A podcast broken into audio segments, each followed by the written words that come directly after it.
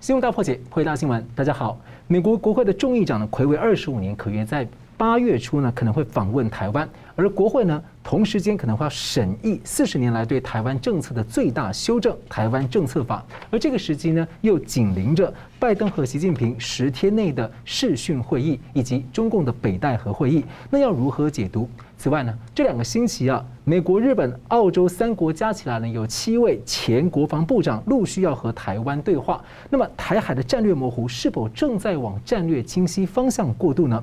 那大国呢一直不愿意说新冷战，但是新冷战究竟来了没？或者是未曾真正的结束过？那么，学者为何定义是所谓的全景式的新冷战？而台湾的不对称生存之道又是什么？那么，中共呢长期压迫人民，又全面的迫害信仰。不过呢，七二零法轮功学院反迫害二十三周年，为什么这个主题会是中共最迫害又最害怕的禁区？又如何影响了中国和世界的当今格局？我们介绍破解新闻来宾，台湾大学政治系名誉教授明居正老师。呃，主持人好，宋老师好，各位观众朋友们大家好。政治大学国际关系中心研究员宋国成老师。呃，主持人好，明老师好，各位观众朋友大家好。而最近国际情势看起来啊，中共似乎想要借着俄乌战争在僵持、俄军取得一些进展的时候呢，来还有全球的通货膨胀、粮食可能危机的状况，还有就是拜登的其中选举可能不大理想，来分化欧美、软土深掘。而中共呢，在 G 团体呢，是对美国方面呢是大拉清单啊，并且呢又施压台湾海峡议题。所以请教两位，先请教宋老师。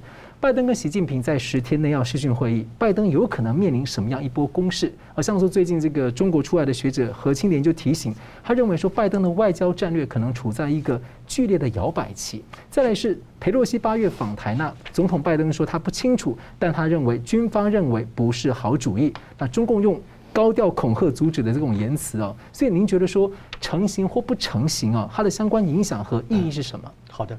呃，首先就第一个问题来说，就是啊，这个拜登跟习近平已经是好几次的这个啊会面啊，呃，这个通话啊，呃，我觉得就是说，目前基本上整个世界局势是好像俄乌战争持续的在僵持啊，呃，看起来好像俄罗斯略胜一筹啊，呃，在这个时候，中共可能他的这个声量或者说他的这个企图相对的会比较突出啊，特啊特别的明显啊。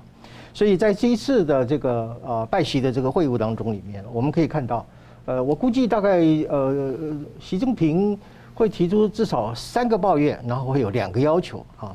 那么第一个抱怨呢，就是继续的把这个乌克呃俄乌战争的责任呢，就往美国那边去甩锅啊。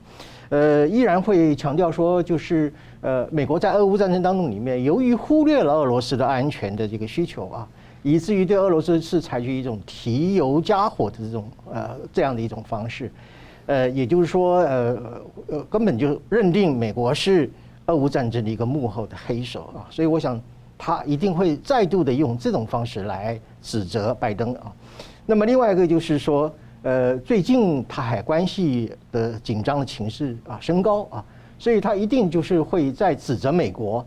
不断的在虚化和掏空所谓一个中国原则，啊，这个是最近在呃中共的各种媒体当中里面不断指责美国的，啊，譬如说是不断的去派许多的国会议员啊，或者前政府的官员啊到台湾来进行所谓的串联啊，或者是进行一种啊拜访，特别特别是啊，现在媒体啊已经报道出来说啊，Pelosi 就是佩洛西，美国第三号的政治人物。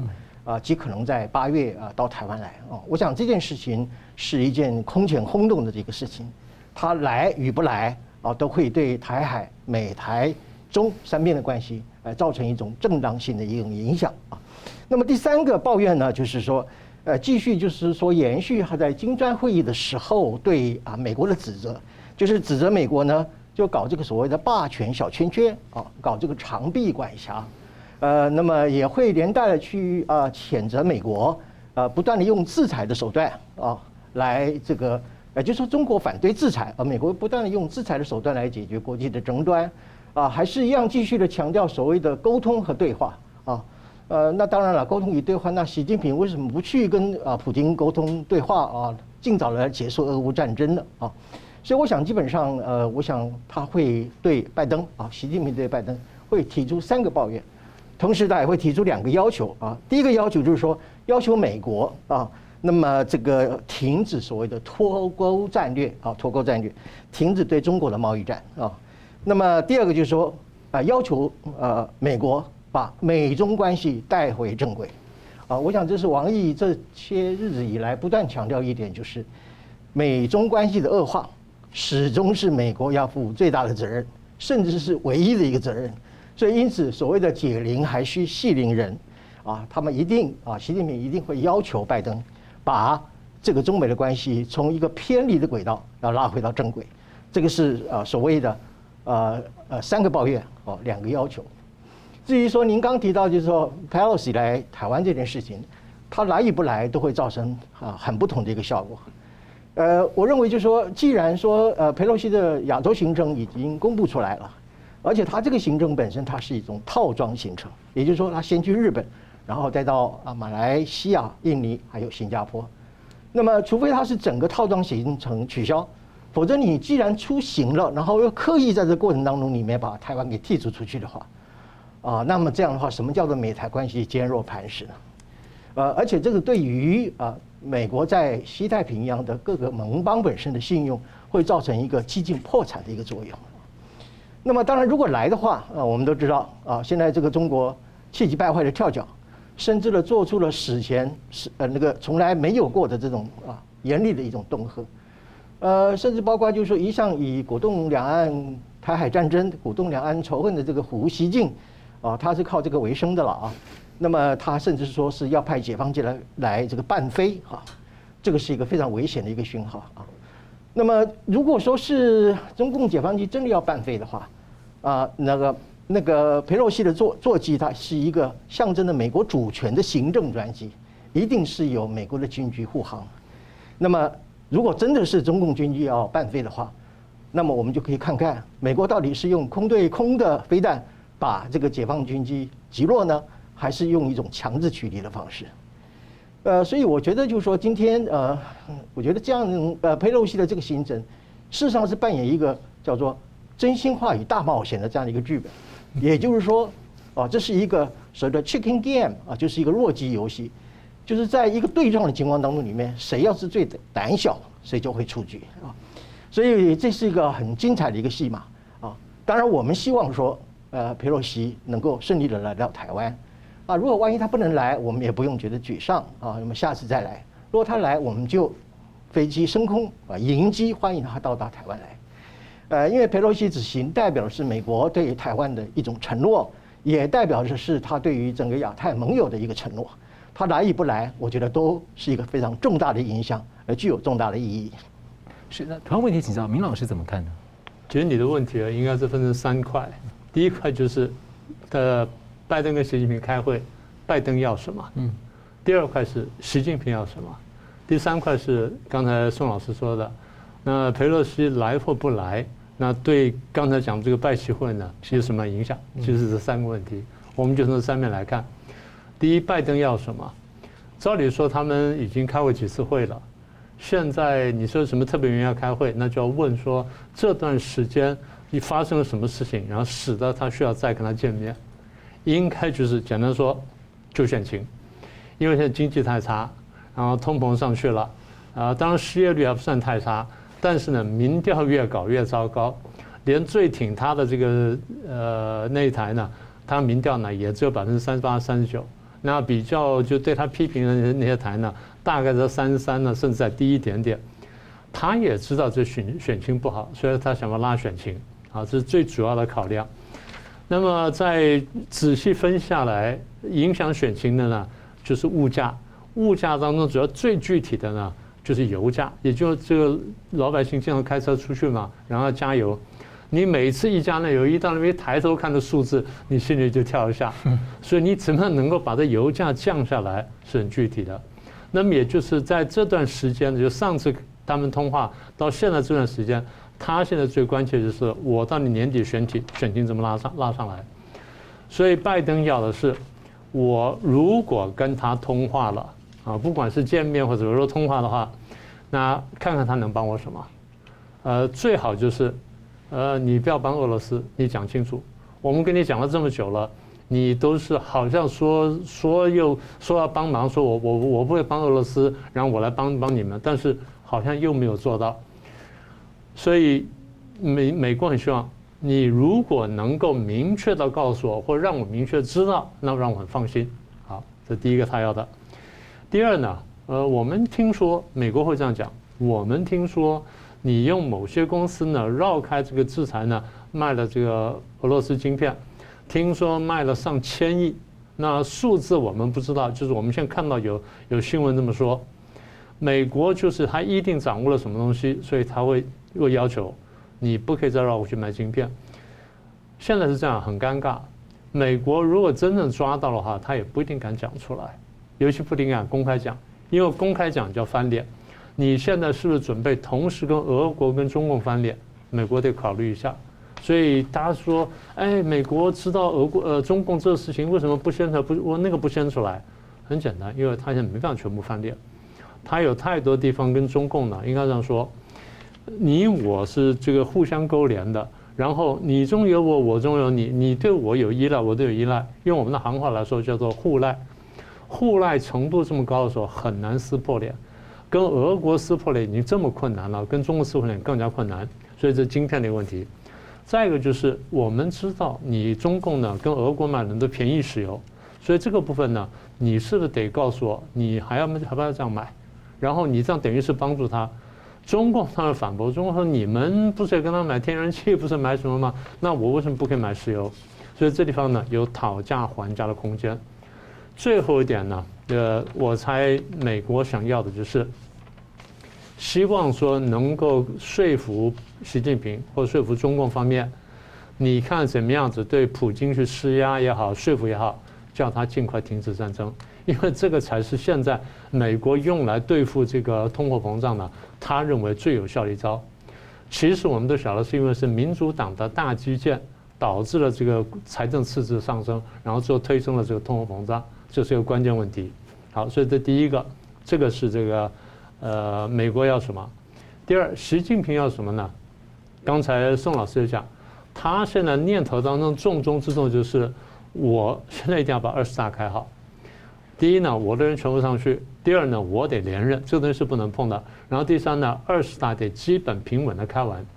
虽然按照中共党史，他们的大会基本都是平稳开完的。要斗争都是会前会后斗，很少在会上斗的，但他还是必须提防，不能有任何差错，这第一个。所以如果这个是他主要考虑的话，那么美国说来跟我谈，我就要想，呃，我要帮你吗？那这样子，除非我帮你这件事情对我二十大事儿这事儿有帮助，那这样子我才做，否则我是不会做的。好，那现在就要谈到，既然你要找我讲话了，我们不是随便的讲讲。你跟我要东西，我要跟你要东西。刚刚宋老师已经谈了一部分了，我从另外的角度来讲，第一就是改善美中关系。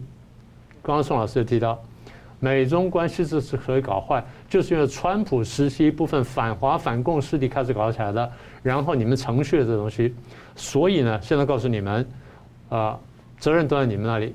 那解铃还须系铃人，刚不是说了吗？不搞围堵，你们不要再围堵我了。这第一个，改善美中关系。第二，降温贸易战，呃，取消关税啊，取消的越多越好。再来呢，取消制裁。第三，恢复交流。哪些交流呢？科技领域的交流，因为我很多东西不如你们，大家都知道，所以我还需要跟你交流。但，他打的招牌一定是合则两利啦，然后交流的大好，他一定这样讲。但实际上晓得就是，中共从美国那边得到多，美国从中国那边得到少啊。第一，交流。第二，人才的互访，因为交流很具体，就要派专家出去。你现在美国对我的很多专家签证什么卡得死死的，那甚至有些人把我赶回国了。那这些呢，我都很关键，在你关键的在研究单位啦、军事单位啦，或什么地方的什么这些医学单位，是商这个商务部门呢，我都有很多人在这里。那现在我的人是不是能够回来？这第二个，第三个部分就是，你不是关了我领事馆吗？那为了报复，我也关了一个领事馆。那咱们如果说关系要比较正常的话，是不是先把领事馆恢复？但是你得先来，因为是你先关我的，所以你先关我，你你先表态了，然后我就呼应啊，为了改善关系，那我们也来也重开什么的。那么也就这三个，再来一个呢，他们会提，但不一定会产生效果，就是美台关系。你看到这次佩洛西访问呢，中共方面几个方面出来讲，都是美台关系啊要停止官方关系，所以他们现在中共希望的，第一就是美台关系降温，第二美台不能有官方的往来，因为你答应过非官方。美方可以讲，我当初答应是有前提的，前提就是你不得以武力解决台湾问题。现在你天天开飞机去威吓台湾，所以你改变前提，我可以改变前提。那美方也可以答复他，但国军中共要的是非官方关系。第三个就是军售，你军售是不是回到巴西公报？虽然已经破坏这么多次了，但我还是希望回来，因为毕竟有公报在这里。再一个就是美台之间的军事交流与合作，这个你得降低。所以我再说一次，中共的考虑是对我有帮助、有把握我才干，否则我是不干的。好，那第三个问题是裴洛西访问台湾冲击不冲击？我先说哈，我同意宋老师刚刚看法，不一定能够成行。那来来跟不来呢，各有优劣利弊。从中共角度来看，裴洛西要来的话，一定有冲击，所以中共一定会大抗议，然后大阻挡，甚至拿这个来谈条件。也就是我晓得挡不下来了，但是我现在做为让步，让美国知道我对你做让步，那你也对我做让步，在交流啦、开门啦什么地方你得做让步。那么他现在捏一件事情就是，我现在拜登要选举，我现在可不可以在这个时候逼拜登让他做让步？因为中共计算就是我们过去讲过，他骗过好几个美国总统都骗成功了，看看可不可以再骗一个。现在对中国而言呢，他是常考当中，常考什么呢？就我刚讲那件事情，他在常考这件事情对我的二十大到底帮助大不大？够大的话我就干，不够大我就不干。好，那最后一点就是，大家会不会误判？会。俄国打乌克兰，原来以为一个礼拜打完，现在打了四个月，这就叫误判。所以美国跟中国会不会误判？都有误判过。那么现在这件事情呢，我们希望不要误判。那最后一点就是台湾呢，不要期待过高，因为不管怎么样呢，美国对台湾的那个战略定位是已经确定了。他来当然很好，不来呢，大概伤害应该还在可控范围之内。所以我想我们不要期待过高呢，可能实质上对推进美台关系呢，应该还是有帮助的。是。好了，我们休息一下，等下回来看呢。这个八月初呢，美国国会要这个审查台湾政策法。另一方面呢，美国前防长在台湾呢喊话要终结这个战略模糊，美台关系究竟走到什么程度了呢？那休息一下，马上回来。欢迎回到《新闻大破解》。美国众议长呢，如果八月来台的时候呢，这时候美国国会啊正在预计审议台湾政策法，这是四十多年来呢美国对台湾政策最大规模的一波完整的修正，要把台湾升级为重要的非北约盟友地位，并且要求美国联邦政府要接触台湾政府官方。那么，美国前防长埃斯培呢，十九日在台北的中华民国总统府啊喊出了一中政策过时，要远离。战略模糊，要喊话美国的行政还有国会呢，展开全国性的辩论，并且建年台湾要建构大规模这种呃不对称战力来抵抗中共，展现决心。而这一天呢，美军的这个呃军舰也穿越了台湾海峡。所以，先请教明老师啊，从川普政府的时候开始这个检视一中政策以来，似乎走到这种对一中政策的再发现，乃至有些人认为可能走到终结了。那您怎么看？说在这个背景之下，台湾政策法的修正？还有就是啊，对对不起，台湾政策法的立法，那还有就是艾斯培的建言，这到底是不是在为这个美国跟西方走向战略清晰，在做一些前置作业的准备？那您觉得成功机会大吗？我想对这个问题，我倒比较谨慎一点哈，我倒没那么乐观。当然，这个问题可以分几个方面来看。第一个问题就是一中政策是不是过时？当然，美国有人这样讲，像这个艾斯培这样讲，然后前这个国务院的台湾。台湾办公室的那个叫的 Bosco 呢，嗯，科长吧，他也这么说。国防部的，嗯、对。不过他倒不过这个意见呢，应该这么这么看吧。一中政策过时论哈，在美国是一部分人主张，它不是主流意见。嗯，所以这点我们自己得谨慎。呃，再来就是美国不敢轻易放弃一中，他也不敢轻言放弃一中，因为他晓得这个是他跟中共之间关系的一个基础，这个东西不能随便动。那虽然是基础，虽然不能随便动，但是因为你中共也有动，所以我可以动一点。我的动呢，美国的诠释就像我刚刚上题讲的，我美国会动，是因为你先动了，你不动我就不会动了。当然这话不完全准确，美国毕竟有先动的时候。不过至少美国可以从中共的动作里面找到些理由，讲啊，你先动了，所以我配合的动。譬如说八一七公报，八一七公报被架空了，中共非常恼火，你卖武器早就超过当时你承诺了。美国说我有前提的，前提就是你要和平解决台湾问题，你用不和平台湾手段解决台湾问题。你改动前提，我当然可以改动前提。所以美国找到了理由去说。那现在呢？即便中共对台湾的政策已经动到这个样子了，美国我猜呢不会动到一中，它基本上是维持现状，它会做些修改。我再说一次，美国的修改以中共的变动为前提。那这样看呢会比较准确。这第一块。第二块就是对台湾会不会改成战略清晰？其实这个问题过去我们在节目上谈过。我认为美国在对两岸政策底线呢有两条，第一条是战略模糊，就对两岸的战略模糊；第二呢，对两岸是双重贺阻。战略模糊跟双重贺阻呢是一体的两面，也就是我说我不会说清楚，中共打台湾的时候，我到底来救不来救？台湾很多人很恼火啊，你为什么不说清楚？你白纸黑字讲出去就算了嘛？那你为什么不白纸黑字要求中共讲我不打台湾呢？你为什么去要求美国呢？台湾人就很奇怪。美国这种底线是，真的是最大限度保卫他自己，其实也保卫了台湾。因为这样使得中共要猜美国到底，如果到时候我打台湾，美国到底会不会动手？当我不确定美国会不会动手的时候，我比较不太敢动手。他就是让你猜，使得你不太敢、不太敢轻举妄动。双重吓阻的另外一面就是吓阻台湾，因为如果美国的计算是，如果我讲得很清楚。中共来打台湾，我美国一定来救啊！那中共有些激进派可能就说啊，那我就直接搞台独算了，就反而把美国也惹进战争去了。美国的目的是要遏阻战争在台海爆发，而不是赢得在台海对中共的战争。美国逻辑是这样子。美国不愿意跟中共作战，严格说不是害怕，而是害怕核子战争，因为你也有核子武器，所以美国害怕跟任何有核子武器的国家打仗。你看，美国这几年来打了这个阿富汗，打了这个伊拉克，又打了这个打了那，但是呢，没有打伊朗。第一，伊朗是个强大的国家，然后它肯定有核子武器。有一个国家小得多，也弱得多，但美国美国一直没有打它。美国非常生气，还没有打它。这个家伙叫北韩，为什么？它有核子武器。所以，美国对拥有核子武器国家是很在意的，是很谨慎的。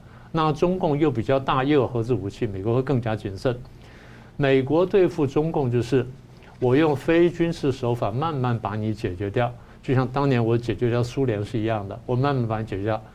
你有核子武器，我有核子武器，但是我要把你解决，你要把我解决怎么办？用非战争的方式解决，这是第二个。这就是他还是会模维持战略模糊跟双重吓阻。啊，那第三个问题你就问，那为什么最近美国的言跟行？对台湾的这个问题都开始战略清晰了呢，这就大家开始质疑，是不是美国开始战略清晰了？那包括 Asper 也说啊，我们是不是应该战略清晰了？很多人也说我们应该战略清晰。我们上次提过，美国现在之所以比较清晰，因为中共现在清晰一点了，它的姿态比较高了，它的对台湾的压力上升了。中共不但对台湾的压力上升，中共对周边乃至对世界的压力都上升了。你战略姿态高了嘛？你开始破坏国际秩序了嘛？你开始挑战秩序，开始挑战价值观了。那这点我们必须回应。我们如果不回应的话，那等于鼓励你再再侵略，再再向前进了。所以美国现在的做法是我暂时性的战略清晰，我的目的呢就是吓阻中共再往前进。更何况在俄国打了乌克兰之后，如果我这边不再讲清楚一点的话，那我怕你再往前进，我更受不了。所以美国不想陷入一个犄角作战之势，这第一个。第二，美国不希望引爆第三次世界大战。虽然俄国已经做了这么大的动作，所以如果我能够把今天的这个俄罗斯压住，然后使得中共不挑起战争的话，那我跟俄罗斯最多就打一场区域性的代理战争，最多是这样。我美国不需要直接卷入。如果当我美国需要直接卷入的时候，就麻烦了。因为当我美国直接卷入俄罗斯跟乌克兰战争的时候，中共这边可能要动台湾，我被迫这边也要卷入，所以最美国的上策是我两边都不能直接卷入，那这边呢，我先吓住他，然后这边呢，后主战争就爆发。嗯，这美国的逻辑。好，那么回过头来说，如果你中共真的想通的道理，你在台海跟在其他地区都开始降温的话，美国很明确会回来战略模糊，因为美国也不想这么咄咄逼人，对他来说呢，也不是件好事情。好，那第三个问题，第四个问题，那你问的问题核心就是，目前是不是美国一中政策转折点？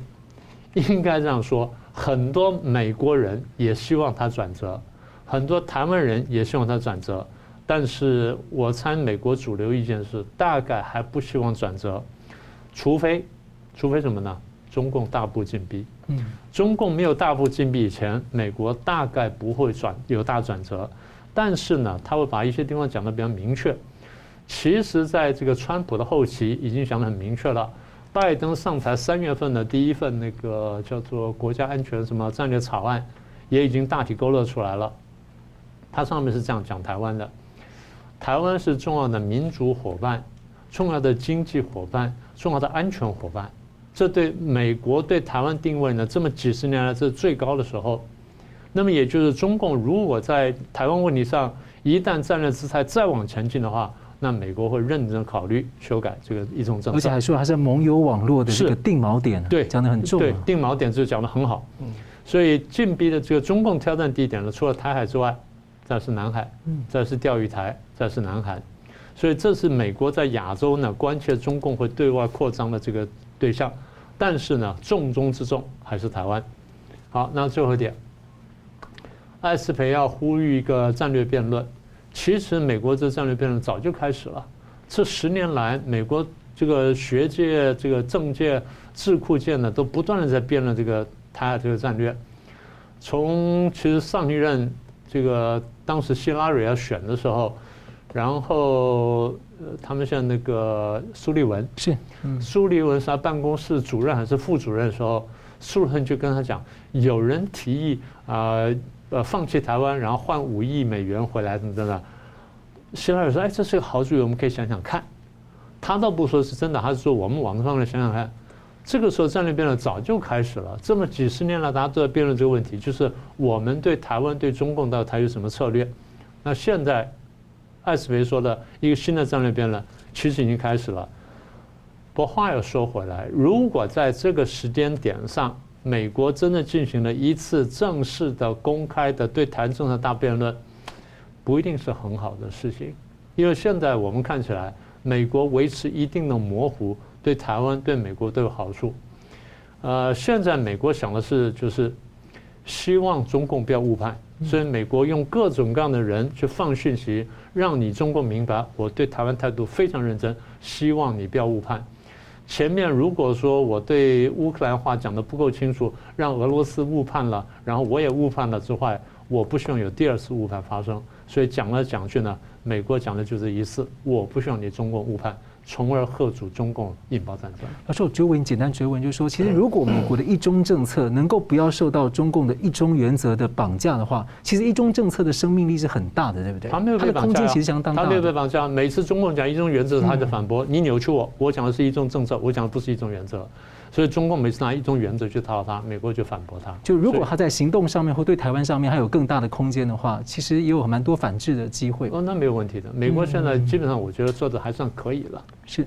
好的，同样问题请教这个宋老师怎么看？好，我想我继续明老师啊谈到一中政策，还有这个关于战略清晰或者是模糊这个问题，然后我们最后再谈到所谓的台湾政策法啊。呃，首先我认为就是说，目前其实一中政策存在了两个一中政策啊，不是二中政策，而是两个一中政策。所谓两个一中政策的话，其实也有它的历史阶段的一个演化。早期的时候，呃，在这个中美建交的时候，那么所谓的呃一中政策呢，是美国它认知到你中国所主张的一个中国政策啊，我只是说我理解啊，我认知我啊，我听到了啊，你的这个一中的政策。呃，所以，但是，呃，美国并没有表示说，那我的一中政策是什么？他没有啊任何的表态啊。那么到了第二阶段之后，我们会发觉，美国已经把这个我的一中政策是什么东西的时候表达出来了。所以，你从布林肯或者是说各种不同的言论当中，我们都可以看到，就是说，虽然中国你主张一中原则，但是我美国有我美国的一中政策，所以你的一中并不等于我美国的一中啊，这个就是所谓的两个一中政策的一个这样的一个概念啊。那么至于说所谓的战略模糊跟战略清晰这个问题，我的看法是说，美国采取的政策呢是一种有时候清晰，有时候模糊啊，也就是说，它必要的时候它可以清晰一下，那必要的时候啊，呃，另外的时候它可能可以模糊一下啊。呃，我们记得就是布林肯前一阵子在中国政策的演讲当中里面提到，就是说，他说整个以规则为次序的国际法规则啊，呃，国际秩序。以规则为基础的国际秩序，事实上从来没有改变，改变的是中国。那么换句话说，在一中政策上面里面，呃，整个环境本身并没有太大的改变，反而是你中共一再的去试图改变台海的现状。所以你中国，我非常同意刚刚明老师所讲，既然你中国你自己不断的去改变台海的现状，而台海的现状本身是当初我们在建交的时候所谈好的一个默契。而且我也充分表达我理解你的这样的一个政策情况之下，你还是不断的要去破坏台海的现状。那既然你不断的破坏的现状哈，那我美国我也不客气啊。所以他有时候在有些情况的时候，他是很清晰，有时候是很模糊。那么这里头我要强调一句说，假如说战略模糊本身啊，它是一种啊，对对于这个整个台湾，这对整个两岸的关系本身是一种平衡的一个构想的话，而清晰本身。是代表是对台湾的倾斜的话，那么从这个平衡跟倾斜当中里面，我个人还是认为，美国维持一个一中政策的模糊，对台湾还是比较有利的。嗯，换句话说，呃，你清晰就没有办法再模糊了，但是我模糊，我随时可以清晰啊。所以我在一个适当的时机或者我必要的时候，我要下手的时候，我真的要出兵啊，我或者要防卫台湾的时候，我可以表现非常的清晰。啊，所以呃，清晰本身事实上对台湾来讲不见得有利。为什么？因为它还可以，美国会把它整个的底牌全部都泄露出来。啊，那么刚刚明老师提到是误判，那美国一旦说对台湾政策全部都很清晰，那可能美可能中国它不是误判，它是正判，怎么判呢？它就武力来侵略台湾啊。所以除了避免让中共误判之外，可能还要避免中共去正判。啊，正派而导致于他对台湾实施武力的一个侵略啊，这点我是认为说，呃，就整个台湾的局势来讲的话，美国对一中政策保持一个比较模糊，对台湾还是啊比较有帮助的啊。那么在我们了解到，就是说，呃，假如我们今天认为说已经出现了所谓的两个中国政策，或者是时而清晰时而模糊的话，那么我们就来看看八月份即将要在美国国会里面讨论的所谓的台湾政策法。那么这个台湾政策法的重要性在什么地方呢？我要跟各位讲，就是说，过去美国在和台湾之间的非官方关系的时候，顶多只是说我们台湾是美国一个重要的伙伴，或者是说台湾是美国在全球事务当中里面一个建设性的合作者。可是啊，各位要注意哦，在这个台湾政策法当中里面，已经明文写说要把台湾列入一个 major non-NATO ally。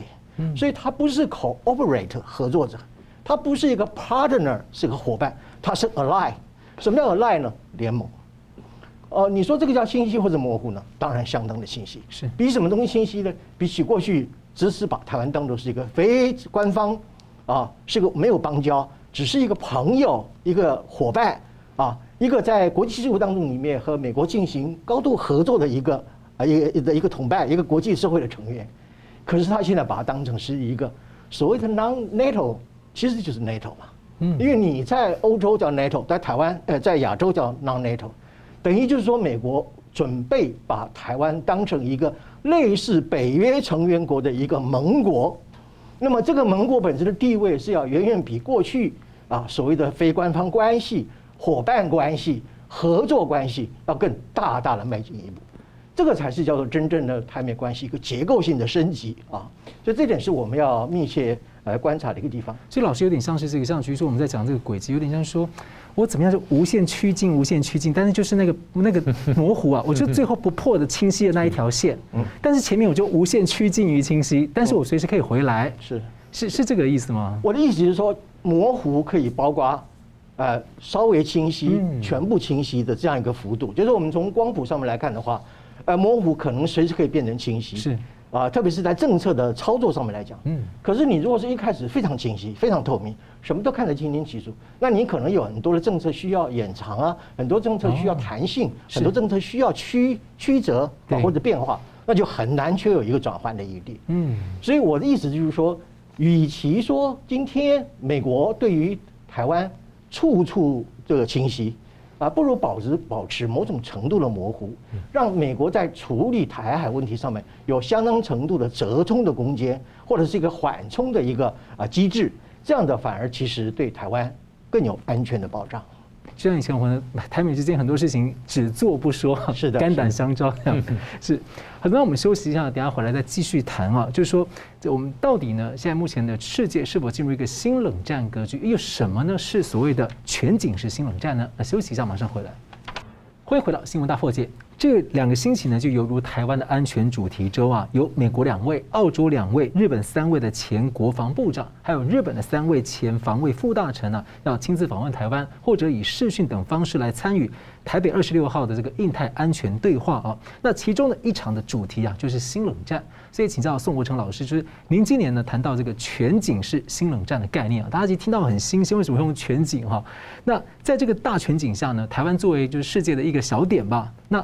台湾的议题可能是如何被定位或自我定位，比如说是两岸的台湾、印太的台湾，或是如何？那您觉得说，我们讲那么多不对称作战，那您觉得台湾的生存啊，什么是我们的不对称的生存之道？OK，好，我想这个问题我们分两部分来谈，一个就是说我在一篇文章里面谈到所谓的全景式的新冷战啊，呃，我之所以想提出这样的一个概念呢，一方面是说呃，试图去区别新冷战和过去传统冷战概念的不同。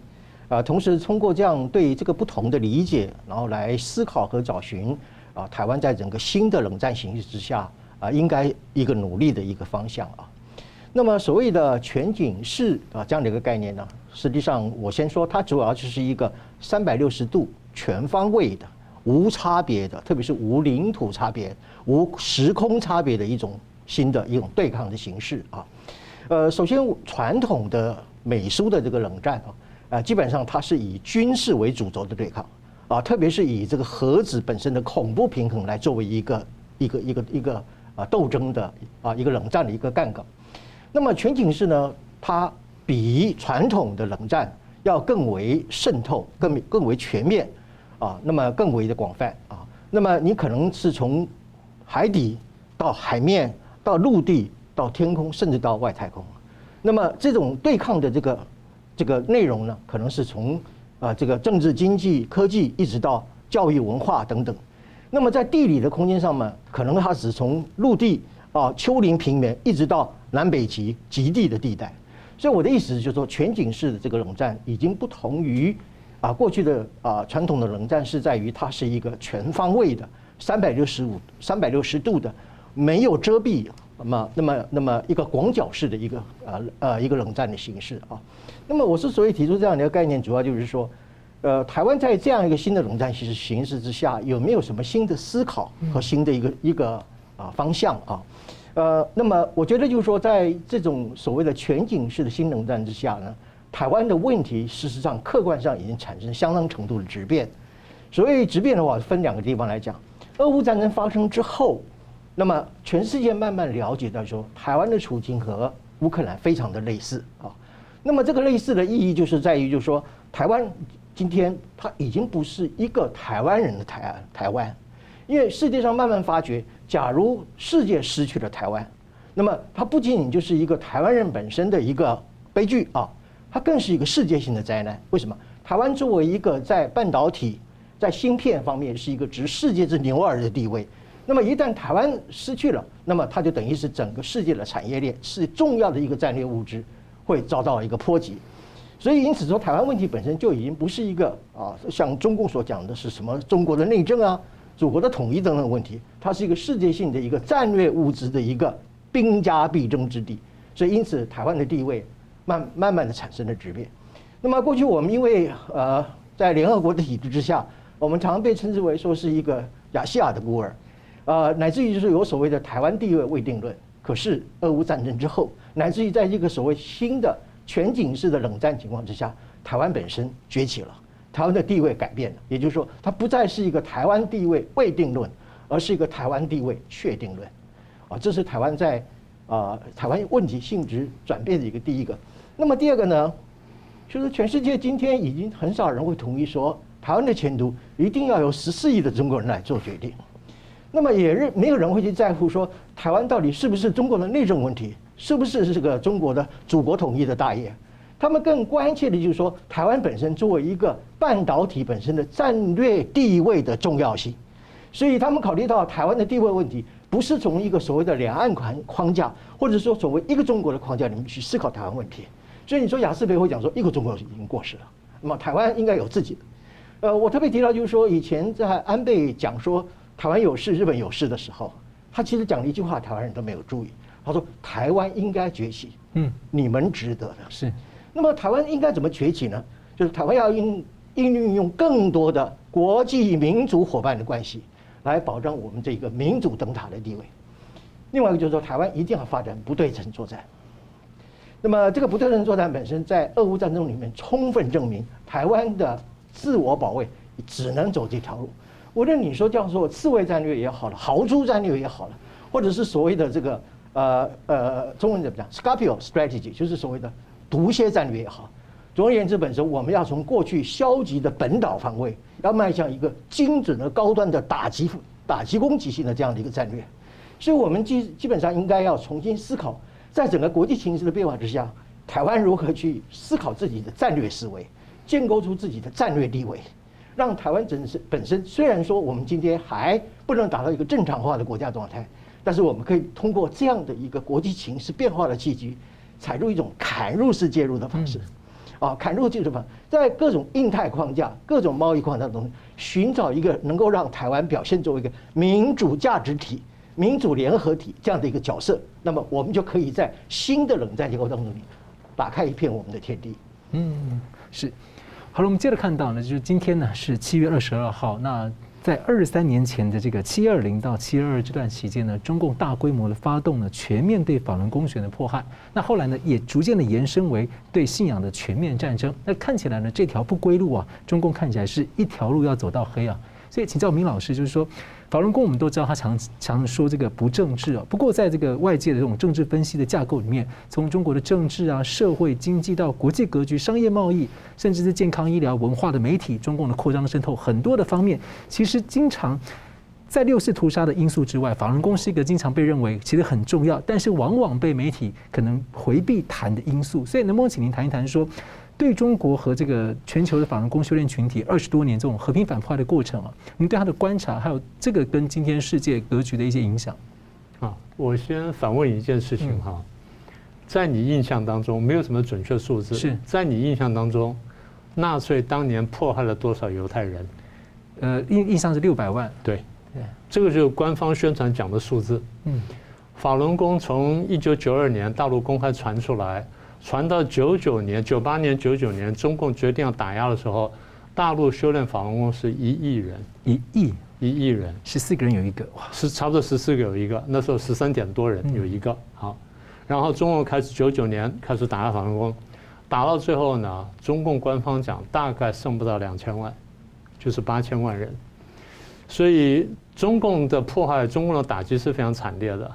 所以犹太人被迫害了六百万，大家很有印象，很清楚。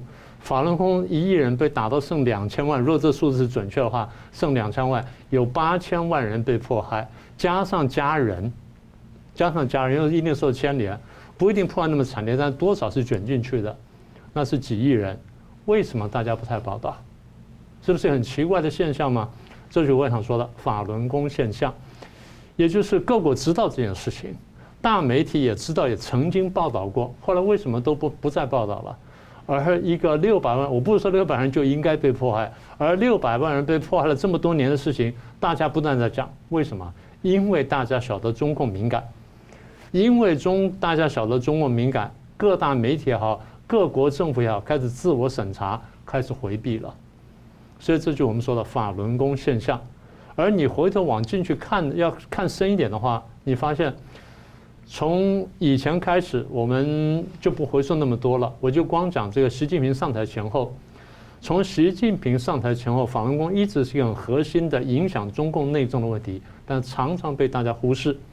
大家不太相信，我们来讲一下，在中共高层要选后选那个接班人的时候，当时最早呼声最高的不是习近平啊，嗯，最早呼声最高一个叫薄熙来，一个叫李元朝。最后呢，薄熙来也被放弃了，李元朝被放弃了。那目的是因为要交换，就是把这两个都换掉了。好，那么反对薄熙来理由就是因为他破坏法轮功形国际形象太过恶劣，影响我们共产党的形象，所以不能用他。那那边也把李元朝换掉了，所以法轮功是直接影响到中共接班那个话题。但是现在大家不太注意了，后面的周永康被捕，然后习近平可以顺利接班，乃至现在一路走下来的西江斗争跟中共的未来跟法轮功呢，其实都有千丝万缕的关系。这就是我们说法轮功现在的第二个部分，嗯，大家常常忽视的。那么讲到这样，大家就问说，法轮功是什么呢？对，它是看起来是一个气功。它从九九二年的大陆这个东北长春传出来，传到九九年中国开始打压之后，它就有七年的时间。这七年的时间，请各位注意，官方是容许它公开传播的，官方给他介绍信，然后到处去办活动，然后去去传功传法的。在大陆的社会里面，没有官方的公开信、教信，没有官方认可，你是不能不能这样传的。而且呢，七年当中，你在大陆官方媒体无数的关于法轮功的正面报道。而法轮功是什么呢？从最低形式来说，它是气功，它是用练祛病健身的方式，用真善人方式教你说做一个修修个性命双修的功法。它的要求非常简单，你要做好人，做一个道德上的好人。常人的道德在法轮功当中呢，是一个基本出发点。我再说一次，是基本出发点。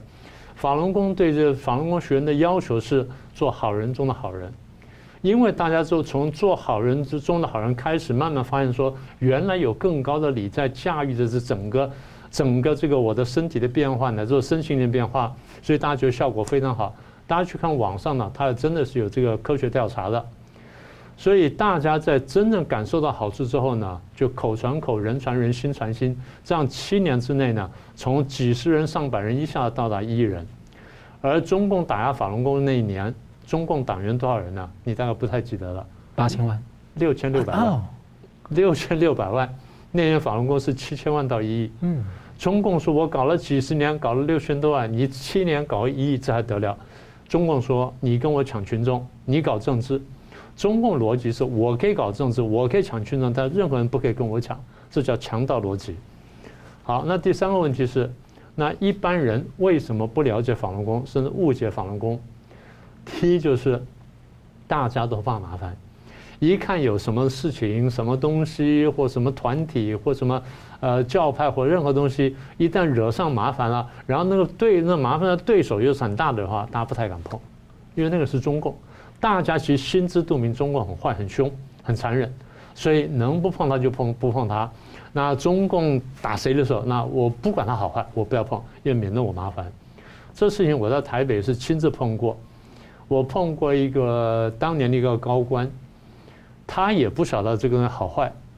那他太太那时候说：“哎，我想练法轮功，就回去问他。”他说：“不要了，中共这样打，不要碰了。”他逻辑就这么简单。他根本不去研究这东西好坏或者它的效果是什么的，不是，就纯粹就是因为中共打压他，所以为了避免麻烦，我们不要碰。会有人说，哎，中共打的应该很不错，来了解一下。那那那种是特别有正念的人，但一般的人，我刚刚讲说，一般人他要躲开麻烦。嗯，好，这是第一层。第二层呢，中共发现法轮功这个势力这么强大，然后这个对人群影响这么大、这么正面的时候，他觉得说，你跟我争群众，所以我必须要打你。中共的习惯就是，我一打起来呢，文宣先行，所以发动全国的文宣，从电视、电台、报纸、杂志上全面的抹黑，全中国这样抹黑，所以很快呢，大家就被洗脑了。法轮功现在被这个法轮功的问题，在中国老百姓当中当中被洗脑，这并不奇怪。有人讲过一个活生生的例子，六四事件我们都很清楚，就是我们随便讲，大家都知道，有人拿这个天安门前面坦克那个照片。给今天的大陆年轻的学生看，他不知道发生什么事。我们觉得不可思议的事情，但对他说，我不知道这是什么事情。他们甚至不知道赵紫阳，他完全不知道这件事情。就是中共洗脑可以洗到这么彻底。所以中共呢，不但在法轮功问题上对全中国这样子抹黑式的这样宣传，他全世界这样做，所以世界上很多人也受这影响。等到中共经济发达起来了，然后呢，他再去打法轮功的话，他手段就更进步了，他用更多钱来收买、来统战、来施加压力。所以很多人是看在钱的份上，然后中共说什么我就说什么，或至少中共不喜欢什么我就不碰什么。所以大家因此而不了解法轮功。好，那下一个问题就是，那法轮功学员在街上一天到晚看你们发传单、办活动，你们到底在干什么？简单说呢，用法轮功的话来说，四个字：讲清真相。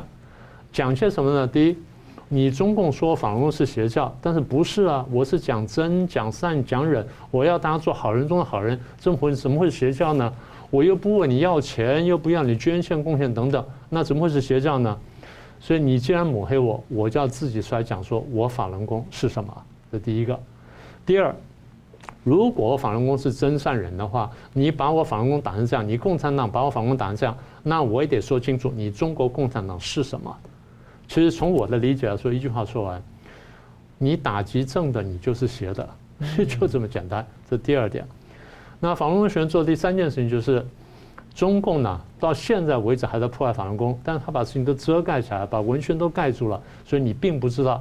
那我要把事情讲出来，让大家都知道。啊，为什么要知道呢？法轮功学是这样理解的：他们是真正信佛、信神的人，啊，他们相信善恶有报，他们相信人明白真相之后呢，你去做好人呢，你会有好报。所以对他们来说，他做这些事情，发传单也好了，办活动也好了，游行啊等等，所有事情呢，是在讲清真相。那你说啊，他们这样是不是在搞政治活动什么等等？请各位注意看一下，法轮功学员在办任何活动的时候，他是不是很平和？你只要举个最简单的例子，台北有什么大活动呢？警察都出动，警察出来的时候呢，都比较紧张，然后连这个脖子上毛都竖起来。但你看到在法轮功学员办活动，警察在现场上一派轻松，他们就是。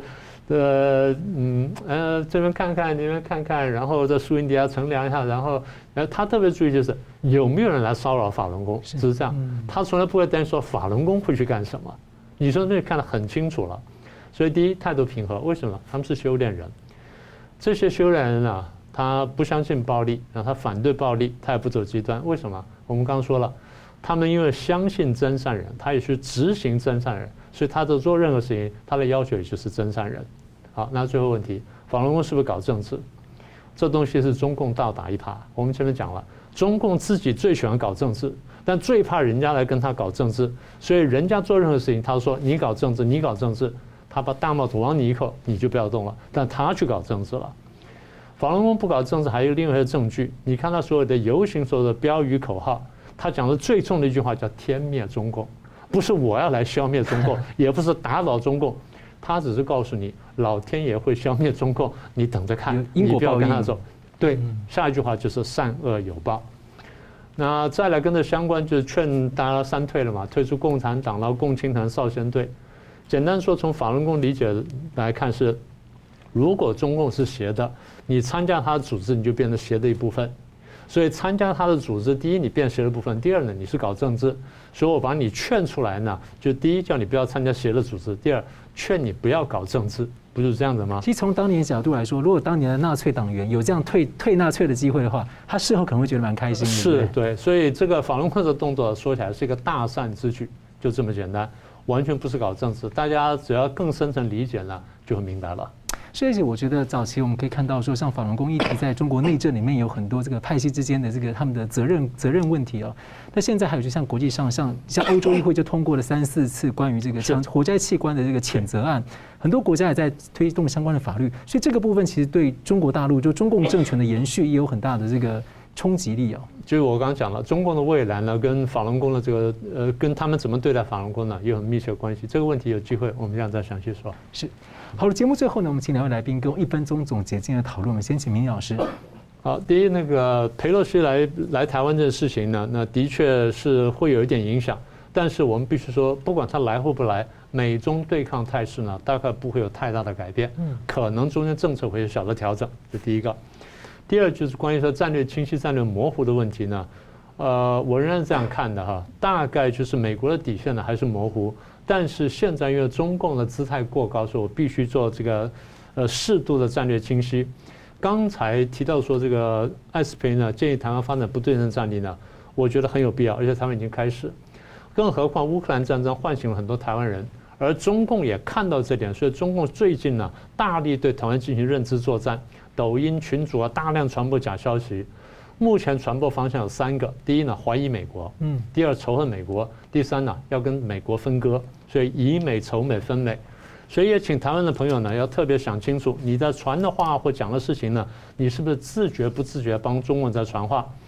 啊，特别在这里要提醒我的蓝营的老朋友们，在这个问题上特别要清醒，否则呢，你们真的会选输。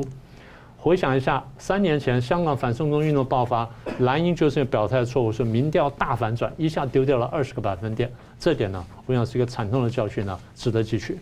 是宋老师，哦，呃，我觉得我们台湾对于佩洛西来不来，我觉得抱着一个顺其自然的态度啊。如果他真来了，那么我们就热烈欢迎。如果他来不成，那么我们就欢迎他下次再来 啊。所以因此我们其实也不必过度的焦虑啊，或者是过度的紧张啊。那么至于说关于呃这个美国前国防部长到台湾来，然后给我们很多的建议，我觉得我们应该认真严肃的去啊这个学习啊。呃，特别是他提到台湾的国防预算不足，我们的兵源不足啊，那么我们的兵役的役期也不足等等的。呃，特别是提到就是说，呃，我们必须要发展不对称战略啊。呃，我觉得不对称战略是台湾生存的一个重要的环节。所以我我觉得我强烈的建议就是说，台湾当局应该要在利用整个所谓的全景式新冷战来临的时候，那么国际社会高度重视台湾啊，那么我们不仅仅是让台湾只是成为一个络绎不绝的政治景点，而应该是成为全世界的一个价值联盟的主体。那么，我们应该要充分的利用这样的一个时机，去创造所谓的台湾崛起。呃，这是我们台湾人值得去从事的一个长远的目标。那么，我的结论非常的简单。就这么几句话。然后我追问一下，全景式的冷战看起来就是它的威胁跟这种渗透是可以整个连在一起的。但从一个角度来说，我的发展机会跟突破也是可以整个很很快扩散出去的。所以对台湾来说是一个新的机会，对不对？对，就是说全景式冷战本身虽然说是一个远比过去啊传统的冷战更加的全面渗透和深入啊，但是因就是因为这个样子凸显了台湾在整个这个冷战过程当中里面。台湾坚持是一个民主价值的这样的一个主体性的地位，而这个价值在俄乌战争以及在当前这种国际险恶的局势之下，越证明我们的坚持是正确的，我们的坚持得到了世界的认同。所以我之所以会强调这一点的原因，就是在于说，台湾不要自卑，不要自暴自弃，千万一定啊，不要抱着一种国际孤儿啊，或者是一种小媳妇儿的心态。我们本身是有崛起的条件，而且也会受到世界的重视。是亚细亚的孤儿呢，在转大人要变大人呢。接下来下一步呢，就需要大家一起走。好，我们非常感谢两位来宾呢，很精辟的分析，也感谢观众朋友的参与。新闻大破解，我们每周三五再见。如果您喜欢我们的节目呢，请留言、按赞、订阅、分享，并开启小铃铛。那么，感谢各位呢长期对我们的支持。新闻大破解团队呢，将持续为您制作更优质的节目。